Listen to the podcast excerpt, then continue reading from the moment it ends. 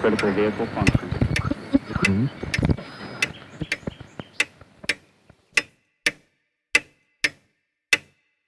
Herzlich willkommen zu Zukunft Denken, Episode 52. Diese Episode ist eine ja, Selbstreflexion. Ich habe mittlerweile über 50 Episoden erstellt, was durchaus ein Anlass zur kritischen Reflexion sein darf. Vor Weihnachten habe ich auch zahlreiche Zuschriften bekommen, über die ich mich alle sehr gefreut habe. Dabei war das eine oder andere, was mich nachdenklich gemacht hat und was mich vielleicht auch zusätzlich zu dieser ähm, Episode motiviert hat. Vielen Dank jedenfalls an dieser Stelle an alle, die mir schreiben. Ich versuche zu antworten und freue mich über alle weiteren Kommentare, auch Anregungen und Kritik. Vielleicht zu einem der E-Mails. In diesem E-Mail gab es ein Zitat.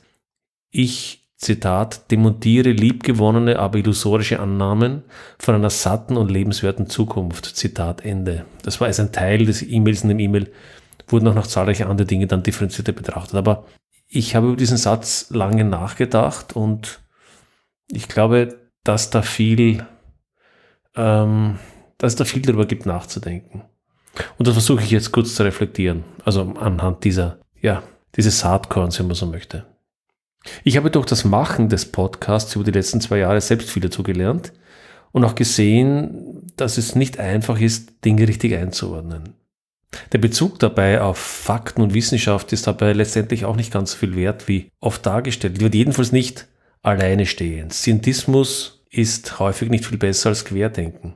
Wissenschaft ist natürlich einer der großen Motoren der Moderne. Das ist keine Frage. Das ist auch der Grund, warum ich mich so viel mit wissenschaftlichen Themen oder auch mit einer wissenschaftlichen Herangehensweise mit den Themen beschäftige. Aber auch wenn Wissenschaft einer der großen Motoren der Moderne ist, auch dieser Motor will richtig bedient werden. Und diejenigen, die sich lautstark auf Wissenschaft berufen, tun das häufig nur so lange, wie Wissenschaft, unter Anführungszeichen, ihren jeweiligen eigenen Ideen zugutekommt oder ihre eigene Ideologie unterstützt. Dazu kommt, dass es bei komplexen Fragen nur sehr selten eine klare und eindeutige, von fast allen getragene wissenschaftliche Meinung gibt, dass die Qualität heutiger wissenschaftlicher Praxis leider oftmals viel geringer ist, als man sich das wünschen würde. Zu dem Thema habe ich ein bisschen länger mich auseinandergesetzt in Episode 11, warum wir Wissenschaft nicht den Wissenschaftlern überlassen sollten und auch dazu passend Episode 28, in dem sehr launigen Gespräch mit Professor Jochen Hörisch. Und was noch dazu kommt, aus wissenschaftlicher Erkenntnis, selbst wenn sie gut ist und selbst wenn sie äh, von hoher Qualität ist, folgt nur sehr selten tatsächlich eine unmittelbare Entscheidung. Es gibt daher in einer aufgeklärten Welt auch kein Follow the Science. Darüber habe ich mich in Episode 39 detaillierter auseinandergesetzt. Es bestätigt sich dabei also oft die alte Regel wieder, wenn jemand einfach und klare Antworten oder Prozesse zur Lösung komplexer Probleme propagiert, hat er in aller Regel nicht einmal das Problem im Ansatz verstanden. Auch meine Sicht auf Verantwortung, Risiko, Chancen und Hoffnung, im Besonderen das Letzte, haben sich über die letzten zwei Jahre doch zu einem gewissen Maß verändert. Der Podcast heißt Zukunft denken und ich habe den Anspruch, wesentliche Themen der Zeit in eine Perspektive zu setzen und in der Perspektive hoffentlich besser zu verstehen. Woher kommen die Themen? Wo stehen sie? Und wie können wir damit umgehen, sie gegebenenfalls für und hoffentlich nicht gegen uns nutzen? Aber natürlich unter der Annahme, dass Zukunft gedacht werden will und damit natürlich auch gestaltet werden will. Wenn wir nicht gestalten, dann passiert etwas mit uns, nicht? Dann gestaltet jemand anderer. Tatsächlich leben wir in einer Zeit, wo natürlich Herausforderungen und Probleme eine neue Dimension angenommen haben. Es gab in jeder Zeit der Menschheit existenzielle Probleme, jedenfalls für bestimmte Gruppen von Menschen. Aber wir haben mit unserer Lebensweise eine besondere Form der existenziellen Probleme erzeugt, nämlich solche, die global sind, die global wirken, die zum Teil verrückte Zeitlichkeiten aufweisen, nämlich die sowohl langfristig wirken, also sehr lang in die Zukunft wirken, zum Teil aber auch sehr kurzfristig, sehr stark beschleunigt sind, sehr schnell ablaufen, also wo sehr kurzfristige Ereignisse einen sehr langfristigen Horizont haben können. Sehr wichtig aber auch, wir haben es heute verstärkt mit Wicked statt mit Simple Problems zu tun. Und diese Art der Wicked Problems, diese verrückten Probleme oder diese verhexten Probleme, sind eine ganz eigene Form der Probleme, mit denen wir heute zu tun haben. Und ich habe mich damit in Episode 27 genau auseinandergesetzt. Jetzt komme ich wieder ein bisschen auf das Eingangszitat zurück. Ist daher alles verloren? Ist unsere Zukunft nicht mehr lebenswert? Ich habe keine Ahnung. Ich kann das natürlich nicht vorhersehen, aber würde ich das glauben, würde ich keinen Podcast machen. außerdem, was macht ein Leben ohne Hoffnung für einen Sinn? Oder wie das Tim Brittlauf in Episode 30 noch viel schöner ausgedrückt hat, ohne Optimismus kann man auch gleich im Bett bleiben. Zitat Ende.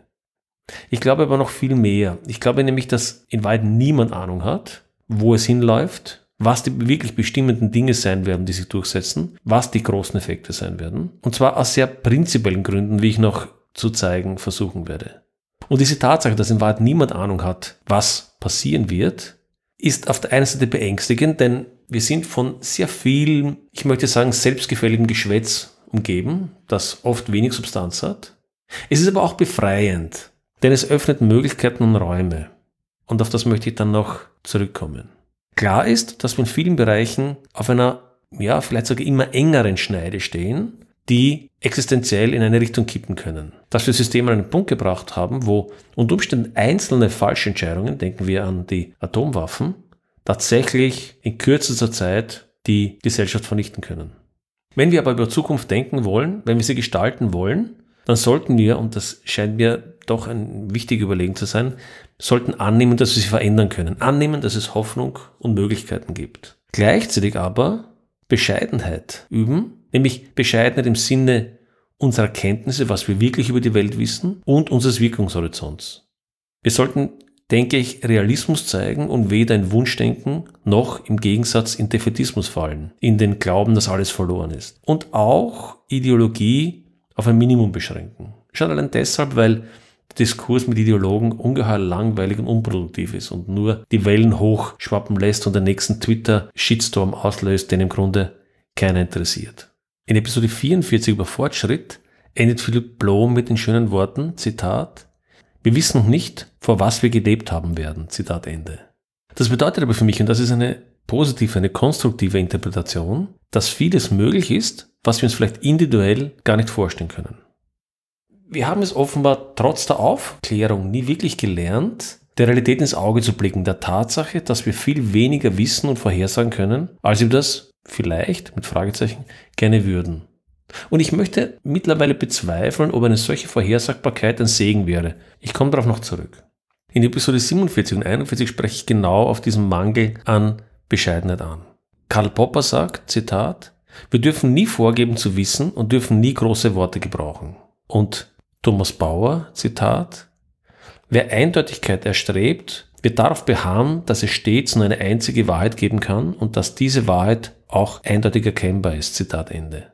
Das ist wohl egal oder vom Prinzip her egal, ob wir es mit Querdenkern zu tun haben oder Klimaleugnern oder libertären Ökonomen oder auch in vielen Fällen mit grün motivierten NGOs. An vielen dieser Seiten beobachtet man ein Gefangensein in Übertreibung und eine bemerkenswerte Distanz von den Eigenschaften der Welt und der Gesellschaft. Wenn auch in vielen Fällen gut gemeint. Hilfreich erscheint das kaum. Würden wir den Visionen der Querdenker folgen, würden wir in einer Dystopie ungeahnten Ausmaßes landen, so glaube ich. Sofern dort überhaupt eine kohärente Idee zu finden ist. Die Handlungsanweisungen und Vorstellungen einflussreicher NGOs auf der anderen Seite sind zwar oft etwas mehr an Fakten orientiert, leiden aber am Ende ebenso an verzerrten Ideen, wie die Welt funktioniert und was umsetzbar ist. Millenaristisch angehauchte Ideologien mit Weisheitsanspruch, egal ob es sich um sogenannte grüne Zukunft handelt oder um eine Retropie in eine vermeintlich bessere Welt der Vergangenheit, die Folgen der Umsetzung solcher Ideen sind oftmals verheerend.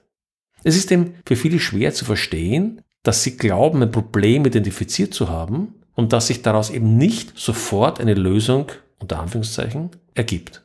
Gute Ideen, die Welt revolutionär zu verändern, gibt es viele, von verschiedensten Seiten. Und sie unterscheiden sich erheblich.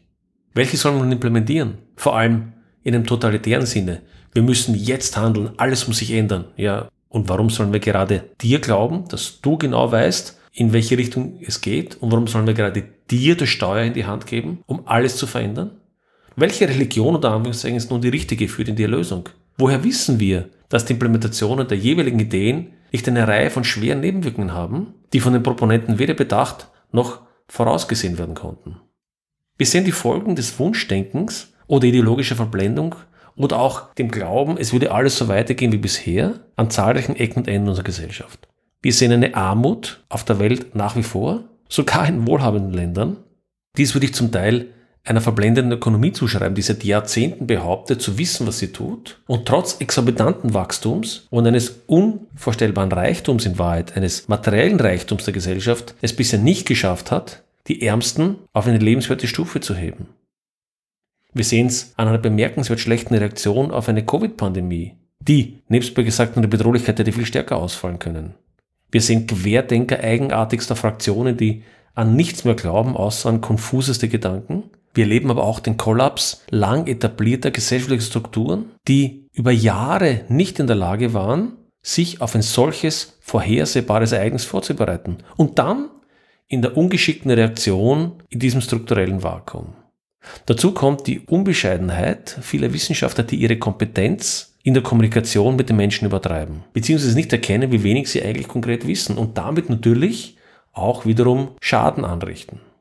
Wir sehen auch ein Totalversagen der Energiewende in Ländern und Regionen, die dem deutschen Modell gefolgt sind, wo Milliardeninvestitionen verpufft sind. Und was noch schlimmer ist, nur wenige scheinen von diesem Versagen zu lernen. Ideologie siegt wieder einmal über kritisches Nachdenken. Zu diesem sehr wichtigen Thema habe ich mich etwa in Episode 36 mit Anna-Veronika Wendland unterhalten, sowie in Episode 42 mit Herbert Sauruck. All dies führt offenbar nicht in eine positive Zukunft, jedenfalls nicht, wenn wir nicht daraus lernen. Und ich glaube, dass wir daraus lernen, wenn auch langsam und auch nicht immer an der Stelle, wo die Probleme aufgetreten sind. Das ist der Vorteil der Globalisierung. Man kann die Fehler am anderen Ende der Welt beobachten und sie zumindest mittel- und langfristig vermeiden.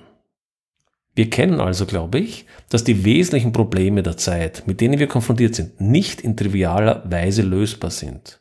Covid und entsprechende Maßnahmen, die Frage, wie man Umwelt, Wirtschaft, Gesellschaft unter den Hut bringt. Und das ist etwas, was vielen, glaube ich, schwerfällt zu sehen. Der Glaube, die Welt mit Plan und Ziel, ich habe doch das Problem erkannt, in eine bessere zu verwandeln und zu wissen, wie das ginge, gehört zu den Todsünden vieler sogenannter Progressiver. Das Verleugnen auf der anderen Seite offensichtlicher Probleme zu den Todsünden vieler sogenannter Konservativer. Was nicht sein kann, darf nicht sein und ich finde ein Argument nach dem anderen, warum es nicht sein kann. Wir haben es, glaube ich, weniger mit Problemen zu tun, sondern mit Dilemmata und das scheint mir ein wichtiger gedanklicher Wechsel zu sein. Ein Dilemma ist im Gegensatz zu einem Problem nicht auf eine einfache Weise lösbar. Was immer ich mache, führt unter Umständen zur Verbesserung auf der einen, aber auch zur Verschlechterung auf der anderen Seite. Ich diskutiere genau diesen Aspekt in Episode 36 Probleme und Lösungen genauer. Also Erwachsensein heißt für mich, Erwachsensein in der Moderne, zu verstehen, dass die Welt nicht simpel, sondern komplex ist. Das heißt, fast alle wesentlichen Herausforderungen sind keine Probleme, sondern Dilemmata. Das heißt, es gibt keine einfache Lösung für sie. Jede Änderung hat unklare Seiteneffekte, hoffentlich positive Effekte für jedenfalls einige, manche, hoffentlich viele, aber auch negative Effekte für andere. Wir können das ignorieren, aber damit wird die Welt nicht besser, sondern wir stolpern wie ein Elefant durch den Porzellanladen. Und das ist der Grund, warum häufig die klügere Wahl zu sein scheint, in kleinen, überschaubaren Schritten Änderungen herbeizuführen. Und genau dieses Argument versuche ich in Episode 45 äh, mit Reboot oder Rebellion aus der Krise etwas genauer aufzuschlüsseln. Aber es bleibt die Frage, und das nehme ich mir als Kritik zu Herzen, wie kann es gelingen, die Herausforderungen der Welt zu benennen mögliche Irrwege aufzuzeigen, dem aber weder mit apokalyptischen und gleichzeitig oft auch wenig ernsthaften Ideen äh, zu begegnen, aber auch nicht mit Wunschdenken irgendwelcher Technofantasien. Und ja, Wissenschaft, sofern sie gut betrieben wird, ist ein wesentliches Hilfsmittel, aber aus Wissenschaft alleine folgt noch gar nichts. Ist das jetzt eine Erkenntnis, die Hoffnung nimmt? Ich hoffe nicht. Pun intended. Die eigentliche Frage ist, wie geht man mit der Verantwortung um in einer Situation, die kaum verstehbar und nicht planbar ist? Wie verhindern wir, dass wir uns in Defetismus verlieren? Einige meiner Gästen der letzten Monate, unter anderem auch Achim Landwehr in Episode 50, haben sich genau mit dieser Frage auseinandergesetzt. Zum Beispiel der Frage apokalyptischer Vorstellungen. Achim Landwehr sagt, apokalyptische Vorstellungen, Untergangsvorstellungen beschäftigen und begleiten die Menschen und die Menschheit eigentlich seit langer Zeit. Das heißt, irgendwie ist in uns diese Furcht vor dem Ende oder ist es vielleicht sogar eine, ein Wunsch manchmal, ein aus dem Unwissen heraus getriebener Wunsch der Vereinfachung? Was können wir konkret daraus lernen? Ich versuche es zusammenzufassen. Einerseits, wir wissen viel weniger, als wir glauben, jedenfalls in den wesentlichen komplexen Fragen. Zweitens, es ist viel weniger vorhersagbar und bestimmbar, als viele gerne glauben würden. Und aus dem würde ich folgen, wir sollten viel bescheidener mit dem umgehen, was wir zu wissen glauben. Gleichzeitig folgt für mich daraus aber auch, dass unser vernünftiger Handlungsspielraum, also der, der nicht von wahnsinnigen Risken geprägt ist, auch nicht ganz so groß ist, wie wir es gerne hätten. Wir können also nicht von Grund auf auf der grünen Wiese alles neu bauen. Das ist eine höchst unrealistische Vorstellung. Wir haben aber auch aus diesem Mangel an Wissen existenzielle Risiken, die wir kaum vorhersagen können. Wir haben also weniger in der Hand, als wir glauben, aber ist das gut oder schlecht? Drehen wir die Frage um, was wäre das für eine Welt, in der wir oder wenige von uns klar voraussagen könnten, wie Handlungen wirken, die eine Welt tatsächlich am Reißbrett entwerfen könnten. Ich glaube, dass es eine schreckliche Welt wäre. Denken wir an die Ideen der chinesischen Kulturrevolution, die Millionen Menschen das Leben gekostet haben. Oder, wenn auch weniger tödlich, aber doch sehr einflussreich, der Plan Voisin vom Architekten Le Corbusier, der die Vorstellung hatte, die Altstadt von Paris zu schleifen und stattdessen alles modern zu machen. Modern war Hochhäuser und mehrspurige Autobahnen. Ich denke, wir können heute sagen, zum Glück wurde das in Paris nicht verwirklicht. Sinngemäß aber leider schon in anderen Teilen der Welt. Heute versuchen viele Städte unter enormen Anstrengungen diese Fehler wieder zu korrigieren. Die Welt hat also immer wieder an den Allmachtsfantasien einzelner Politiker oder Technokraten gelitten. Die Planungen der schönen neuen Welt sind öfter gescheitert als gelungen. Und das nicht immer an mangelndem guten Willen. Häufig ist ja dahinter durchaus der Wunsch gesteckt, die Welt besser zu machen. Das würde ich auch Le Corbusier unterstellen, dass er eine bessere Stadt entwerfen wollte, auch wenn wir, glaube ich, heute dankbar sind, dass das nicht passiert ist. Gut gemeint ist nun mal häufig das Gegenteil von gut gemacht. Und zum Glück sind viele dieser Ideen bereits in der Planungsphase versandet, weil es ihm gar nicht so einfach ist, selbst für sehr reiche oder mächtige Spieler solche großen Würfe umzusetzen. Andernfalls wäre die Welt tatsächlich in der Hand einzelner Akteure. Dann hätte ein Bill Gates oder die Kochbrüder oder Putin oder Xi, Zuckerberg oder sonst jemand das Sagen. In der Realität aber gibt es diese Mega-Verschwörungen nicht. Sie funktionieren in der Regel auch nicht langfristig, wenn es Verschwörungen gibt und auch gar nicht global, einfach weil die Komplexität und die große Zahl an unterschiedlichen Interessenslagen sie überrollt. Und weil die Plan- und Steuerbarkeit der Welt eben nicht so schlicht ist, wie sich das die Technosolutionisten des Silicon Valleys unter anderem so vorstellen. Das bedeutet aber nicht, dass sie nicht in dem Versuch auch bemerkenswerten Schaden anrichten können. Denken wir etwa an die Effekte heutiger sozialen Medien. Aber die positive Seite der Medaille ist, auch Individuen und kleinere Gruppen können bemerkenswerte Veränderungen herbeiführen. Ich habe das unter anderem in Episode 46 mit Sion Lights über Aktivismus besprochen. Und ein letzter Gedanke fällt mir hier ein. In einem Management-Seminar hat einmal einer der Trainer gesagt, was man denn machen sollte in einem Unternehmen und Umständen einem Großkonzern vielleicht, wo eine sehr negative Unternehmenskultur vorherrscht. Weil letztendlich kann man ja als Mitarbeiter oder auch als im mittleren und sogar höheren Management oftmals viel weniger beeinflussen im großen, große Firma gedacht, hat die Gesamtfirma gedacht, als man vielleicht beeinflussen wollte und er hat gesagt, create a bubble of sanity. Erstellen Sie eine Blase der Vernunft. Also die Idee, wir sollten niemals das Lokale, das Nahe vergessen. Das ist auch das, was ich in Episode 51 mit Herbert und John besprochen habe. Create a bubble of sanity auch wenn wir die Welt vielleicht nicht verändern können, auch wenn wir das Ganze nicht verändern können, unterschätzen wir nicht den Effekt, den wir im Kleinen äh, verursachen können. Wir können vielleicht eine soziopathische Organisation im Großen nicht verändern, aber wir können unser eigenes Team verändern. Wir können vielleicht die Politik im Großen, in Europa, auf der Welt nicht verändern, aber wir können einen Unterschied machen im Grätzl, im Kiez, in der Nachbarschaft. Und das ist eine, glaube ich, gute und hoffnungsfrohe Nachricht, weil sie auch zeigt, dass viele Individuen eine Rolle spielen. Wir wissen nie genau, aus welchem Eck neue Ideen kommen. Schlechte, aber auch gute. Was wir lokal am Positiven bewirken können und was vielleicht von dem Lokalen dann groß ausstrahlt. Es ist eben nicht egal, was wir als Individuen machen. Nicht alles muss die Welt verändern. Wir können also, glaube ich, eher ein von Optimismus getragenes, gemeinsames Durchwurschteln erleben in der Zukunft. Oder gelehrt ausgedrückt, evolutionäre Veränderungen in kleinen Schritten.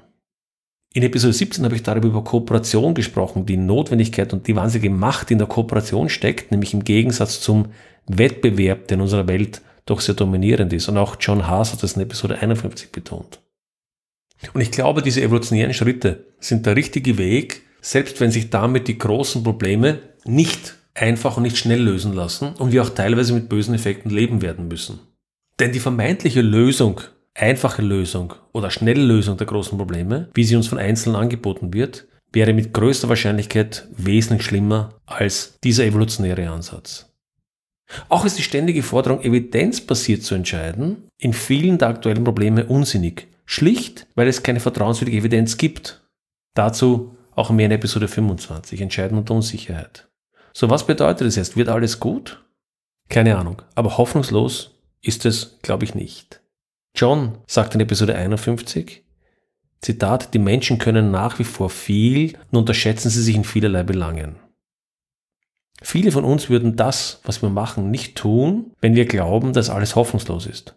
Und wenn wir es nicht schaffen sollten, wir leben mit existenziellen Risiken, die zuschlagen können, das ist überhaupt keine Frage. Und wenn wir es nicht schaffen sollten, dann werden wir es etwas blank gesagt schon noch sehen.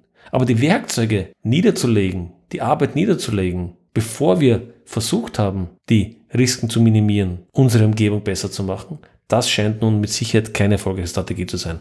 Denken wir an eines, seit 75 Jahren leben wir mit der Möglichkeit der totalen Vernichtung der Welt auf den Knopfdruck, wie ich vorgesagt habe, durch Atomwaffen. Und zwar nicht nur Vernichtung auf Knopfdruck, sondern Vernichtung, die durch einen kleinen Irrtum im System passieren könnte. Wir haben das erlebt in den 60er Jahren der Kuba-Krise oder in den 80er Jahren, wo es durch einen Fehlalarm in Russland zu einem Gegenschlag hätte kommen können, zu einem vermeintlichen Gegenschlag und damit zu einem gegenseitigen Austausch der Atomwaffen der amerikanischen und russischen Seite. Das hätte zu einer großflächigen Zerstörung der Welt geführt. Wir leben mit diesem Risiko seit 75 Jahren. Das heißt nicht, dass wir nicht alles versuchen sollten, das Risiko zu minimieren. Aber es heißt aber auch, dass wenn wir vor 75 Jahren aufgegeben hätten, ja, wo wären wir denn heute? Zum Glück haben unsere Großeltern und Eltern vor 75 Jahren nicht aufgehört zu arbeiten und weiterzudenken, sondern sie haben versucht, an der Welt zu arbeiten und in der Tat geht es uns heute in vielerlei Hinsicht besser als nach dem Zweiten Weltkrieg. Und wir haben heute viel mehr Mittel an der Hand, um die Zukunft zu einer besseren zu machen. Ich denke, das ist ein Gedanke, an dem man sich vielleicht orientieren könnte. Damit sind wir am Ende angelangt. Regt Sie der Podcast zum Nachdenken an? Da würde es mich freuen, wenn Sie Ihre Gedanken mit mir oder mit Freunden und Bekannten teilen und empfehlen Sie den Podcast weiter. Damit wünsche ich Ihnen einen guten Morgen, einen erfolgreichen Tag oder einen geruhsamen Abend, wann immer Sie mich hören. Bis zum nächsten Mal.